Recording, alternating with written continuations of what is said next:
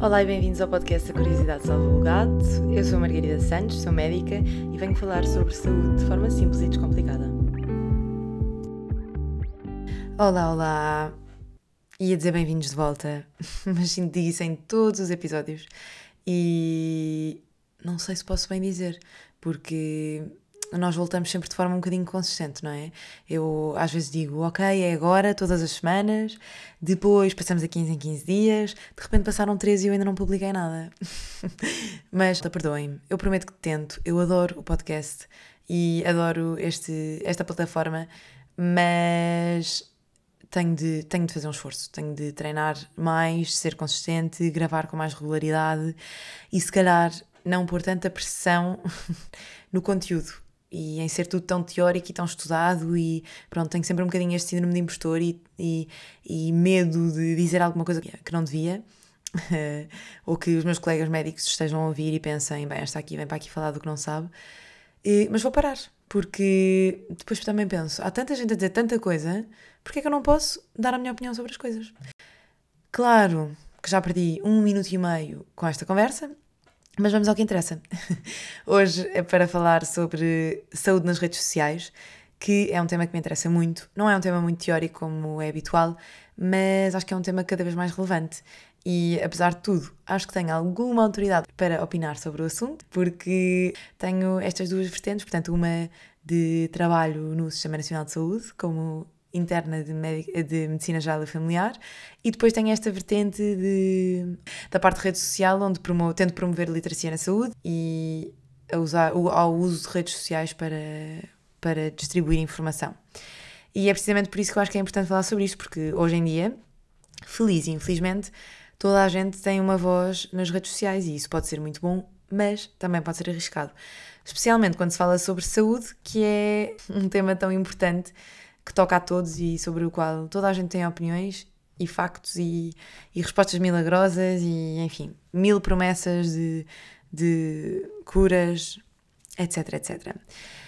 E, portanto, para começar a falar sobre este tema, e porque gosto sempre de introduzir aqui alguma teoria, queria partilhar com vocês o que é isto da literacia em saúde que a Organização Mundial de Saúde define como conjunto de competências cognitivas e sociais e a capacidade da pessoa para aceder, compreender e utilizar informação por forma a promover e a manter uma boa saúde. O que é que isto quer dizer? o que isto quer dizer é que a literacia na saúde basicamente são o conjunto de ferramentas que nós temos para, para procurar e perceber e usar informação uh, na área da saúde.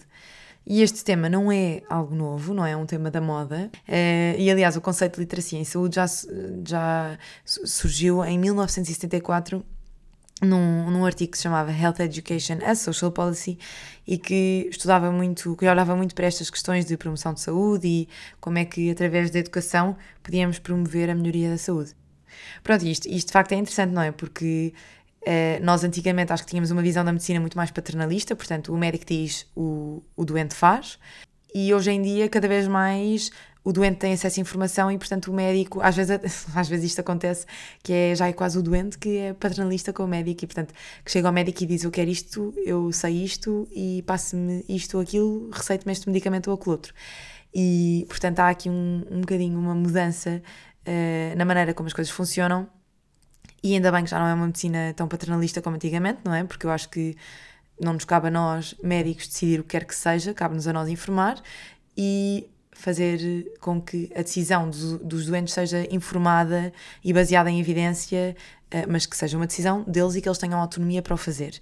Eh, e é isso que se pretende um bocadinho com a literacia na saúde, não é? É fazer com que as pessoas saibam o suficiente para fazer as escolhas mais adequadas ao seu, ao seu caso. É um bocadinho como, em vez de dar uma receita, ou na nutrição, para mim isto é muito óbvio, que é a diferença entre dar um plano alimentar e dizer como é isto de manhã, isto à tarde ou isto à noite, ou explicar como é que funciona a perda de peso, explicar que é preciso gastar mais uh, do que aquilo que ingerimos em termos calóricos, ou então ingerir menos do que aquilo que gastamos. Acabei de dizer a mesma coisa de duas formas diferentes, mas pronto, continuamos. Mas é um bocadinho isto, e portanto, na saúde eu também acho que é assim, eu prefiro mil vezes explicar porque é que alguém tem ou não de tomar determinada medicação do que só dizer tome porque é assim, porque eu disse e é o que as normas dizem. E pronto, também acho que promove a adesão e tudo mais. E porque é que também acho que isto é importante e falar de, da literacia na saúde nas redes sociais é importante? Porque cada vez mais nós procuramos informação nas redes sociais, não é? Temos pouco tempo um, e ainda, ainda ontem estava a rever uma aula que, que, que tive no, no mestrado em nutrição clínica e li uma coisa muito interessante que era que para um médico ou para alguém estar atualizado com todos os artigos científicos tinha de ler 19 artigos por dia uh, e avaliá-los todos os dias do ano. Portanto, sem folgas, ler 19 artigos por dia, sendo que os artigos depois precisam de ser avaliados e perceber se são fidedignos ou não. E pronto, é só isto, para sabermos se estamos atualizados. Um... e portanto isto é impossível. E como é impossível, o que é que nós fazemos? Procuramos informação no Google, procuramos informação em sites que condensem esta informação toda e procuramos cada vez mais informação nas redes sociais, eh, porque apesar de tudo é uma forma rápida de, de aceder às, às últimas notícias sobre assuntos que nos interessam. Problema não existe aqui grande filtro nas redes sociais, não é? As pessoas publicam o que querem, quando querem, um, sejam médicos ou não, sejam nutricionistas ou não, sejam uh, experts sobre aquilo que falam ou não, e até. E depois não é só isto, não é? Até experts em determinadas áreas podem dizer as maiores bacuradas e, e propagar os maiores mitos que quem consome, se não souber o suficiente e se não souber ter este espírito crítico, um, consome e pronto. E aí se acha que está certo e depois, se calhar, eh, toma algumas decisões menos felizes com base nisso. E, e entretanto, ainda sobre isto, estou a ler um livro que vos aconselho. Eu não sei como é que eu não, não sei como é que eu não tinha descoberto este autor antes, mas eu estou fascinada.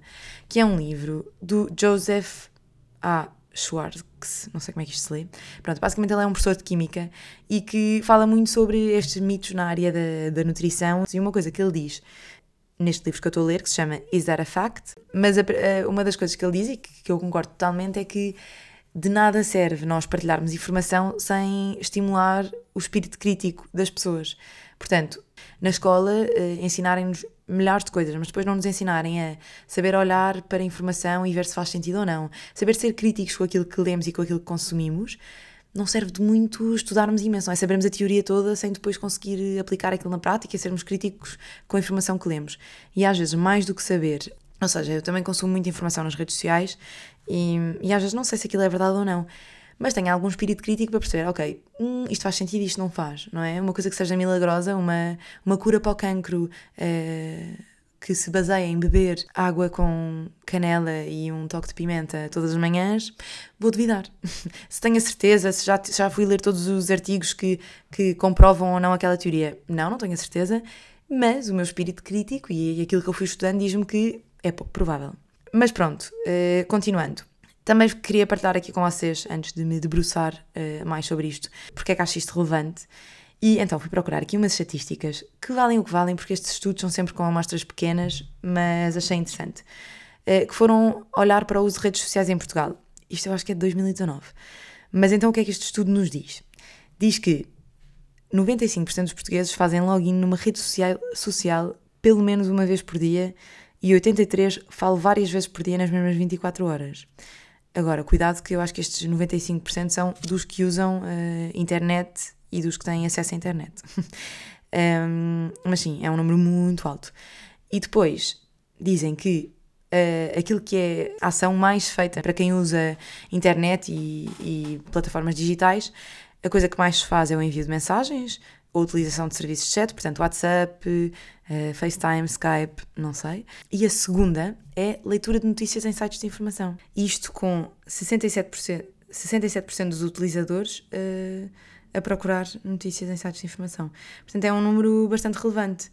Nos Estados Unidos eu tinha lido que 83% das pessoas que usam redes sociais já procuraram informação de saúde, um, nas mesmas, portanto, nas redes sociais, e em Portugal não encontrei esta, esta estatística, mas malta, quem nunca foi ao Dr. Google e pesquisou, dói-me a cabeça o que é que eu faço, e encontrou uma resposta que dizia: Você tem um tumor, você tem de beber 3 copos de água com óleo de coco, espalhar aloe vera na testa e fazer o pino e você ficará curado. Pronto, estou a exagerar, mas todos já fomos uh, procurar informação ao Dr. Google e acontece-me bastante, até na prática, uh, utentes que chegam ou com PDFs, ou com um iPad, ou uh, com uma data de informação que já leram e que já viram. Um, mas pronto, basicamente chegam aqui com estes mitos e estas ideias pré-concebidas que resultam de uma pesquisa no Google. E eu compreendo um, o medo e esta hipocondria e, e, o medo de termos um sintoma que não conseguimos identificar e perceber de onde é que ele vem uh, é assustador. E torna-se ainda mais assustador quando lemos que aquilo pode ser uma doença grave que compromete ou que põe em risco a nossa vida. Agora, é preciso perceber que qualquer pessoa pode pôr o que quer que seja uh, nas redes sociais e, portanto, muito, é muito pouco provável uh, ser informação fidedigna. Claro que eu não consigo ler artigos para todas as dúvidas clínicas que tenho, mas uso plataformas uh, que acho fidedignas e já vou falar um bocadinho no fim sobre, sobre isso e, e como é que eu procuro informação na, na internet e nas redes sociais. Um, mas depois, outra coisa que também acontece muito quando estamos aqui a tentar investigar os nossos sintomas é começar a encontrar pessoas que, que falam sobre determinados assuntos e que têm sintomas parecidos com os nossos. Então, depois começamos a ver vídeos no YouTube sobre alguém que também tinha uma dor de barriga e que descobriu que era isto ou aquilo. E, e, a verdade é que isto é um tipo de evidência que vale zero em medicina. São, são, é evidência anedótica. Ou seja, alguém dizer, ah, isto aconteceu-me a mim, uh, não é propriamente, não é uma boa maneira de uh, percebermos o que é que devemos fazer ou que diagnóstico é que temos. E pronto, portanto, é, com estas estatísticas o que eu queria dizer é que de facto percebe-se que cada vez mais as pessoas procuram mais informação nas redes sociais. Isto pode ser bom porque as redes sociais são uma maneira rápida de distribuir informação, mas também tem alguns riscos. E pronto, nos portugueses vê-se que de facto procuram muita informação nas, nas, redes sociais, independentemente da sua idade. Claro que a faixa etária uh, mais, mais jovem procura mais, mas, mas também os adultos cada vez usam uh, mais as redes sociais e, e as redes sociais têm tido um papel crescente na, na literacia ou na aliteracia, fica a dúvida. e aliás, lanço-vos a vocês também a pergunta e gostava que deixassem nos comentários deste episódio. Mas quantos de nós não leem mais um, informação sobre saúde nas redes sociais, quer seja Instagram, Twitter, Facebook ou sites, do que nos jornais, em revistas, um, revistas científicas, outra informação, não é? E depois eh, também há aqui uma coisa que é, eu acho que isto também acontece muito porque os médicos e toda a gente da comunidade científica tem este péssimo hábito que é falar em chinês. falam sempre com palavras que ninguém percebe nada. E, e portanto é legítimo que as pessoas pensem: eu não percebo nada do que ele está a dizer, e eu acho que isto até é capaz de acontecer em consulta. Ele está aqui a tentar explicar-me o, o, que, o que quer que eu faça, mas eu não percebo nada porque só, só usa palavras tipo prurido, ictrícia, um, exantema, e portanto palavras que para quem não estudou seis anos de medicina e fez um ano comum e está a tirar uma especialidade, são chinês. E por isso eu acho que também nos cabe a nós profissionais de saúde, de qualquer área da saúde, descomplicar um bocadinho o discurso e também é isso que eu pretendo fazer um bocadinho com o podcast. Mas também vos digo, é importante perguntar, porque às vezes nós não fazemos por mal e às vezes não sabemos. Eu lembro perfeitamente de uma coisa que me aconteceu em consulta e desde aí que eu uso sempre e tento sempre usar as palavras mais básicas. Eu estava a falar com um adolescente para aí de, não sei, 14 anos e vinha com uma tosse fora de tempos de Covid, malta, relaxem, já foi o ano passado, e perguntar se ele tinha expectoração. E ele meio que sorriu e assinou, tipo, Uh, não, não, não. Mas ficou ali meio atrapalhado. E eu continuei a conversa, pronto, pensei, ok, não tem expectoração, uh, se calhar achou a pergunta meio nojenta. E depois, no fim, pergunta-me assim: Doutora, desculpe, mas eu não sei o que é que quer dizer expectoração. E eu pensei: Ah. Uma palavra que para mim não é, porque, pronto, expectoração, para quem não sabe, a expectoração são as secreções que nós produzimos uh, nos brônquios, portanto, nos pulmões, e que sai, é tipo aquele muco que sai quando nós, quando nós tossimos. se é nojento, é, mas se vou explicar, vou, porque com, com aquela consulta aprendi que nem tudo o que é óbvio para nós é óbvio para os outros e, portanto, eh, prefiro explicar. Mas pronto, isto para dizer que às vezes o facto de haver aqui uma falha de comunicação entre os profissionais de saúde e, e, os, e os utentes também se calhar faz com que eles procurem informação mais acessível noutros sítios, do que ir perguntar a um médico que depois responde em chinês e, e com, com, o qual nós ficamos uh, muito pouco esclarecidos.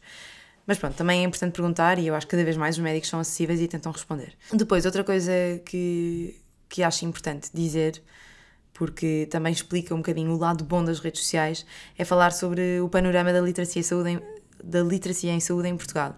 E de facto, Portugal é, é dos países pelo menos de acordo com o inquérito sobre literacia em saúde de 2016, é dos países que, que apresenta menor percentagem de pessoas com um nível excelente de literacia em saúde. Um, e por isso eu acho importante nós arranjarmos maneiras de, de promover a literacia em saúde e de divulgar informação sobre saúde. E portanto vamos lá falar das coisas boas. Coisas boas de, de falar de saúde em redes sociais. É uma ótima maneira de, de divulgar informação, não é? É informação rápida, é, é atualizada, portanto, eu, por exemplo, na altura do Covid agora uh, houve imensa informação a ser divulgada e para mim foi ótimo poder usar as perguntas no Instagram, ir respondendo o dia a dia, ir atualizando a informação, se calhar o post que estava ontem já não estava assim tão atual e portanto partilhar hoje, ir respondendo às perguntas, pronto, e é uma boa maneira de combater a desinformação, não é? Apesar de tudo, aliás, eu que o digo, eu acho que para mim é a melhor plataforma, eu vejo um artigo ou vejo alguma coisa que eu não, que eu, não é um artigo, mas eu vejo informação que eu não concordo e, e, pronto, e tento sempre fazer um post no meu Instagram ou, ou partilhar alguma coisa que eu acho que, que vá contra aquela, um, aquele mito. Já falei sobre óleo de coco no café, já falei sobre intolerâncias, tenho uma data de destaques no Instagram onde vou desconstruindo estas coisas e, portanto, é bom ter uma plataforma onde eu o posso fazer. Mas é uma boa maneira de, de nós termos um acesso a informação rápida, descomplicada, sem tentar a ler artigos e procurar revistas que falam numa linguagem super chata e incompreensível e que ninguém quer ler e que ninguém percebe. E portanto, nesse sentido, é muito bom.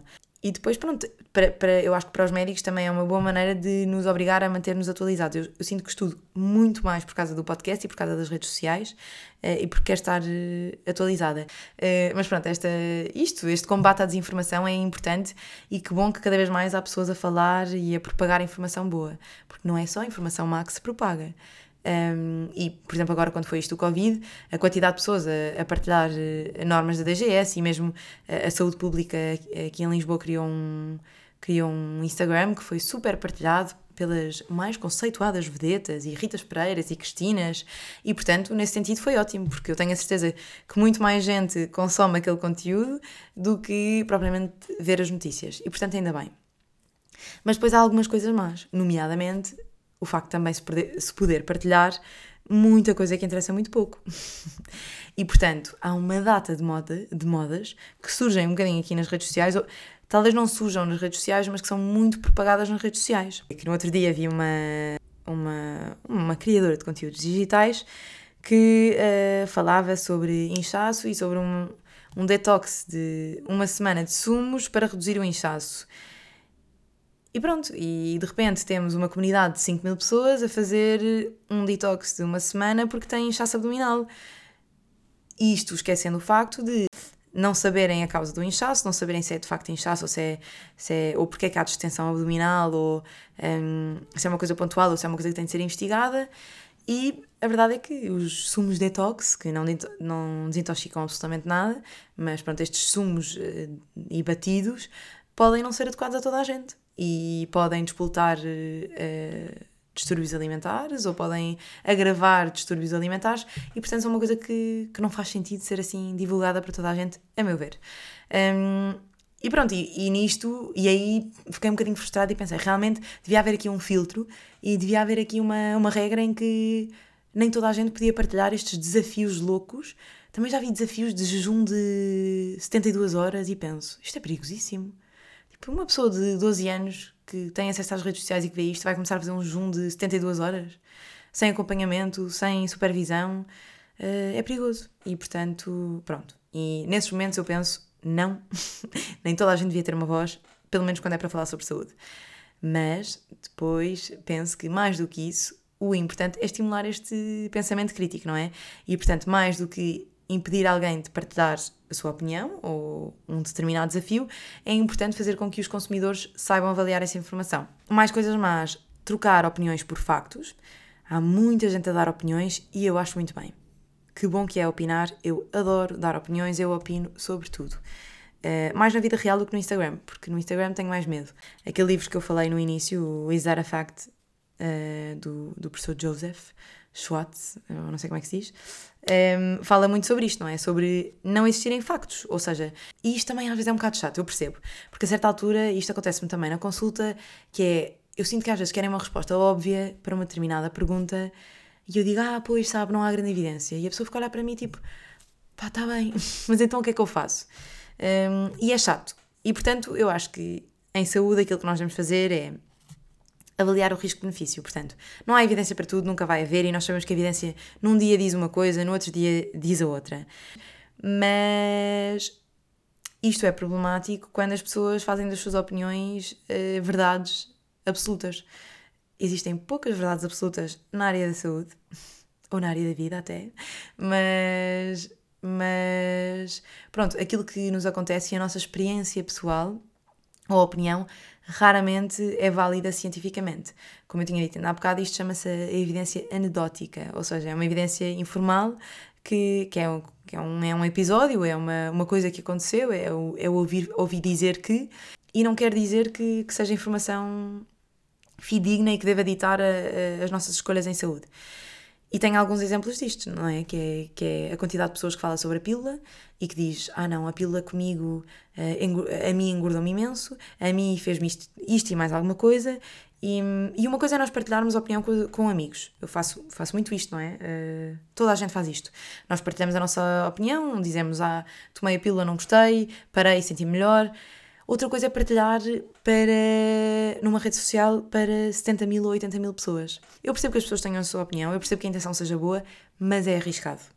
Porque medicina é uma coisa que tem de ser individualizada, cada caso é um caso, e portanto não devemos nem dizer que se deve tomar, nem dizer que devemos parar de tomar. Porquê? Dizer que devemos tomar, que sim, que é ótimo, que é maravilhoso, que resolveu os problemas todos, se de repente há uma pessoa que é obesa, que fuma, que tem risco de risco cardiovascular e que se calhar não tem indicação para fazer uma pila e começa a, a tomar uma pila, porque ouviu dizer, uh, é um problema. E dizer para parar de tomar numa pessoa que se calhar se engravidar vai querer abortar, vai, vai ter. Uh, pronto, que tem imensos problemas e, e para quem a, a, gravidez não é uma hipótese, então se calhar uh, não faz sentido nós estarmos a dizer ah, não tomes porque isso é tóxico e é um veneno e, e comigo foi horrível. Portanto, o que é que eu quero dizer com isto? Quero dizer que em saúde, a nossa opinião, a nossa opinião vale o que vale e é legítimo, mas não serve de. não deve servir de, de apoio à decisão terapêutica. E perguntem aos vossos médicos se vale a pena, se não vale a pena. Até podem dizer: olha, eu vi uma youtuber que disse que, que teve esta experiência com a pila e fiquei aqui meio na dúvida se devia parar ou não. Um, e depois sim façam a vossa escolha, mas informem-se e falem com um profissional de saúde. Porque aquilo que vemos nas redes sociais, nós não fazemos ideia se a pessoa tem outros fatores de risco, se a pessoa tem outras doenças, tem alterações genéticas e muitas vezes nem nós sabemos se temos atenção alta ou não, se temos alguma contraindicação para fazer determinada medicação ou determinado suplemento. E lá está, isto aplica-se à pílula, aplica-se aos suplementos. Eh, quantas pessoas eu vejo em consulta a fazerem uma data de suplementos de ervanária ou a deixarem medicação porque ouviram dizer que a medicação faz mal eh, e, portanto, é melhor tomar um suplemento. E depois estão a fazer uma data de coisas que são naturais, mas são tão ou piores do que as químicas e as que são reguladas pelo Infarmed um, e acham que estão a fazer melhor porque viram alguém num blog a dizer que era melhor. E é bom estimular o discurso, ou seja, é bom falar sobre a pílula. Porquê? Porque é bom nós irmos perguntar ao médico: olha, mas só essa opção terapêutica? Então e o DIU? Então e o método de fertilidade natural, sem qualquer, sem qualquer eh, método contraceptivo barreira, por exemplo, ou hormonal? Uh, então, mas porquê é que dizem que as hormonas fazem mal? Façam estas perguntas, é legítimo, estão no vosso direito e é para isso que os profissionais de saúde estão cá, é para responder a essas dúvidas. Mas pronto, tenham algum espírito crítico quando veem vídeos de opiniões pessoais e saibam que opiniões pessoais não são um, um tipo de evidência fidedigno. Pronto, e depois o, o, último exemplo que eu queria dar são as coisas dos diagnósticos, não é? Eu vejo tanta gente com diagnósticos online. tanta gente diz, doutora, venho aqui só para lhe dizer o que é que tenho. eu já li e vi e isto e isto e isto, eu tenho um síndrome do intestino irritável. E às vezes isto é um bocadinho diferente, porque pronto, não, não estão a tomar terapêutica, mas às vezes estão a deixar passar um outro diagnóstico que pode ser feito. E portanto, é bom lerem sobre os assuntos, mas não façam autodiagnósticos, porque apesar de tudo, é, pronto, é para isso que servem os profissionais de saúde, não é? Também é para nos ajudar nessa parte. E da mesma forma que eu não vou perceber o que é que está mal com o meu carro no Google, não vou tentar resolver o problema sem recorrer a alguém que eu sei que tem muita experiência na área e que sabe do que está a falar. Uh, e depois é isto, quer dizer, em, em medicina é tudo tão individualizado. Uh, e eu vejo, é isto, eu acho que na, na prática clínica, apesar de, de dar consulta assim com mais frequência só há dois anos, há pouca coisa que é igual para todos os doentes e, portanto, isto de nós acharmos que a opinião de uma pessoa é válida para as 80 mil pessoas que estão a consumir aquele vídeo ou aquela, aquele, aquele tipo de, de conteúdo digital, não é uma boa premissa. E pronto, e agora, para concluir, porque já me alonguei, eh, como é que nós podemos evitar isto? Sejam críticos, questionem, mais do que procurar informação, procurar informação é boa, mas perguntem, uh, façam perguntas. E nisto é que eu acho que a curiosidade salva mesmo o gato. Eu adoro este nome porque. Ai, estou a ser convencida. Mas pronto, não interessa. Mas gosto do nome, vou explicar porquê. Porque eu acho que a curiosidade é a base de tudo. Nós sermos curiosos, nós perguntarmos. Eu tenho, por acaso, eu tenho zero vergonha de fazer perguntas estúpidas. Zero. Sempre fiz nas aulas teóricas e. E pronto, esta é a minha curiosidade, ajuda-me a, a saber mais.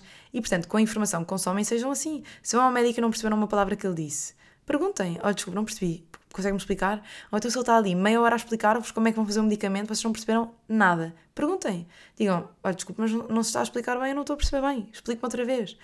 E depois há aqui umas regras um bocadinho básicas, não é? A primeira é que tudo o que parece bom demais para ser verdade é bom demais para ser verdade. Se acham que pôr uma colher de óleo de coco no vosso café da manhã vos vai fazer perder 10 kg ao fim do mês, hum, acho que não. porque senão a prevalência da obesidade não era tão elevada e o SNS andava a distribuir saquinhos de óleo de coco pela população. Se acham que um sumo detox vos vai desintoxicar uh, de todo o álcool que bebem, todo o tabaco que fumam e todo o MEC que andaram a consumir nas últimas três semanas, hum, duvidem também. Era bom, eu gostava, Uh, quer dizer, eu não fumo e bebo raramente, mas pronto, mas gostava. Mas pronto, é isto, duvidem, não é? Infelizmente em, em, em, saúde, todos queremos as soluções para amanhã. Hoje decidimos que queremos mudar, amanhã queremos estar mais magros, mais saudáveis e que tudo seja melhor. Isto não acontece assim. Uh, no dia em que se encontrar um comprimido que resolve todos os nossos problemas, eu serei a primeira a partilhar. Por isso, sigam atentamente. mas até lá é mesmo esforço. É mesmo, pois é, é mesmo preciso fazer exercício para para, para emagrecer. É mesmo preciso ter mais cuidado com aquilo que comemos. É mesmo preciso deixar de fumar para respirarmos melhores e diminuirmos a nossa probabilidade de ter câncer do pulmão. Pois é, se é chato, é se é necessário também. E pronto, é um bocadinho isto. Uh, depois, pesquisar fontes de fidedignas. Isto aqui não é só ir ler aqueles artigos chatos que ninguém percebe, mas é procurar informação em sites, de sites fidedignos, não é? Sites da DGS. Isto não quer dizer que às vezes não haja erros, mas pronto, seguirem pessoas que vocês saibam, saibam que, que são fidedignas. E depois eu digo isto e depois começo a pensar, e o, e o Joseph Schwartz fala disto no livro, que é então tu estás aí a dizer a toda a gente para duvidar de tudo. Então porquê é que eu não devido do que tu estás a dizer? E é um bocadinho verdade. eu também estou aqui sempre a achar que estou a partilhar informação baseada em evidência, mas eu também acho muito bem que duvidem de mim. E, e aliás, já aprendi muito com dúvidas que me puseram sobre conteúdo que eu partilhei. E geralmente não tenho problema nenhum em dizer malta não era bem assim, retiro o que disse. Mas também tenho algum cuidado com as coisas que partilho. Um, portanto, é isto. Uh, confirmar, nas, ou seja, veem uma coisa sobre Covid, vão ver se o site da DGS da Covid, vão ver se diz alguma coisa sobre isso. Vão ver o que é que a OMS tem a dizer sobre isso. E claro que estas entidades também podem ter informação que não é correta, mas calhar é melhor do que o blog da. O blog da Laura ou o blog de não sei quem, disse aleatoriamente. Mas pronto, é sempre melhor do que um blog e depois, pronto, terem também um bocadinho este espírito crítico, perceber se faz sentido ou não, não é? Ou então, lá está, usar profissionais de saúde em quem temos confianças e perguntar: olha, o que é que achaste disto? Uh, isto faz sentido? Li isto, não consigo perceber muito bem porque não sei sobre o assunto. Portanto, o primeiro passo também é saber que não sabemos e perguntar. Entretanto, eu vou-vos deixar uma lista de sítios que eu gosto muito, uh, onde eu gosto muito de procurar informação e, e onde tenho tido boa experiência com a informação que é, que é partilhada. Depois também há aqui uma coisa que é o fator tempo, não é? Um, que é vermos como é que vai evoluindo a informação no tempo e se vão. Por exemplo, os probióticos são um assunto que estão muito na berra agora. E a verdade é que não se sabe muita coisa, não? ainda não há grande informação, então não há nada como esperar. Agora, se não se sabe grande coisa, se calhar não vou encher de probióticos porque ouvi dizer que, que são a cura para tudo.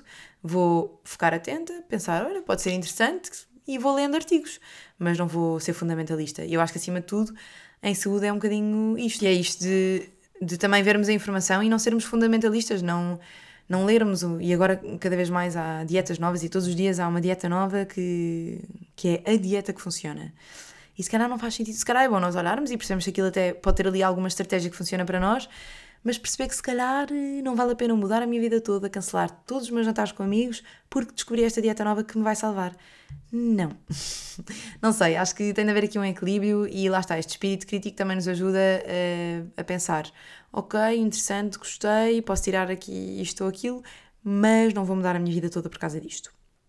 E pronto, portanto, como é que eu acho que isto tudo se resolve? Duvidem daquilo que eu estou a dizer? Não, estou a brincar. Mas pronto, acho que é um bocadinho isto: é incentivar a, a, pesquisa de factos de acordo com, com critérios de fiabilidade, é fazer uma avaliação antes de. e mesmo como. Como, como pessoas que partilham conteúdo, ter cuidado com aquilo que vamos partilhar. Na altura do Covid, eu, eu partilhei um algoritmo que, entretanto, foi copiado e partilhado na DGS, na Comunidade Cultura e Arte, uh, enfim, apareceu em imensos sítios e eu fiquei bastante orgulhosa. Mas basicamente dizia o quê? Era um bocadinho um algoritmo de como partilhar informação, ou seja, eu vejo uma informação. Primeiro eu tenho, tenho que perceber quem é que me disse aquela informação. Foi o meu tio, o meu primo, foi um grupo do WhatsApp ou foi num site fidedigno. E depois para além disso, porque às vezes é fidedigno, mas não acrescenta nada. Portanto, para além disso, eu tenho que pensar: e esta informação vai acrescentar alguma coisa? Ou só vai gerar ansiedade e stress e não vai fazer nada? Vale a pena partilhar ou não? E nós, como pessoas que partilham conteúdo, porque até quem só tem 100 seguidores está a falar com alguém, está a comunicar, temos de ter noção daquilo que partilhamos e temos de ter cuidado com aquilo que partilhamos. E portanto, na dúvida, se não sabemos, não partilhamos. Tão simples quanto isto. Se temos a certeza e se acharmos que é importante e que vai ajudar e se é de uma fonte digna, então força, partilhamos. E depois, como consumidores, porque apesar de tudo eu acho que nós é que somos os responsáveis pela, pela nossa saúde, temos de saber se aquilo que estamos a ler faz sentido ou não e temos de perceber como é que podemos procurar a informação e, portanto, verificar as fontes de informação, um, procurar uh, fontes que simplifiquem o discurso e que façam sentido e, e pronto, e acho que depois da parte dos profissionais de saúde também é um bocadinho esta coisa de descomplicar e de simplificar a maneira como falamos de, de assuntos científicos e tentar propagar informação fidedigna. E é isto, malta. Foi meio confuso, já sei, e também já sei que não gostam muito que eu diga isto, uh, mas foi. Mas falei aqui de imensas coisas que queria falar e queria deitar cá para fora. E a verdade é que se eu tentar gravar este episódio outra vez, nunca vai acontecer. E portanto é isto. Também às vezes gosto de só dar a minha opinião. Estudei-me também a vossa opinião, o que é que consomem nas redes sociais, uh, sites que achem fidedignos, que gostem uh, e onde vejam informação que consideram boa. E há outra coisa que eu vos queria perguntar, que é, eu estou a pensar começar aqui um novo segmento, em que basicamente uma vez por mês ou de 15 em 15 dias, vamos ser realistas e dizer uma vez por mês, faço um apanhado das notícias, aquelas tipo fake news que aparecem nas revistas Tipo, aquelas revistas que dizem descubra o batido que vos vai salvar a vida. É, é um bocadinho isto, não é? É do que eu estive a falar no episódio. E, portanto, eu gostava muito que me enviassem para o Instagram ou para o e-mail de trabalho que está no Instagram um, estas notícias, tudo o que virem de notícias falsas ou notícias que não fazem sentido, aquelas frases tipo cura milagrosa para o cancro, mandem-me, porque eu adorava fazer um episódio em que faço tipo um, um, um detector de mentiras e, portanto, digo o que é que é verdade, o que é que não é, uh, o que é que faz sentido, o que é que não faz e pronto, qual é a moda do momento. Pronto, é assim um bocadinho um, um detox de mentiras. Tenho que pensar ainda melhor no nome, não é? Uh, mas pronto, gostava de fazer isto. Digam-me se é boa ideia e se acharem boa ideia, comecem a mandar-me coisas para eu trabalhar nisto. De resto, o próximo episódio será sobre Síndrome do Intestino Irritável. Vamos responder às vossas perguntas. E depois tenho um episódio muito especial que vem sobre um assunto bastante tabu para o qual estou bastante nervosa, mas acho que vai ser bom, que é sobre sexo. Pois é, sexologia. Vou convidar uma sexóloga para falar aqui no pod. Um, por isso também podem começar a mandar as vossas dúvidas. mas eu acho que vou fazer um post no Instagram sobre isso. E é isto, já me estou a prolongar. Está longo este episódio, mas falei de coisas que achei que eram importantes. Espero que tenham gostado. Um grande beijinho, obrigada por me acompanharem, obrigada por mandarem mensagens e uh, me darem o vosso feedback e me ensinarem tanto também e estimularem esta minha curiosidade. Obrigada, curiosos, e até ao próximo episódio.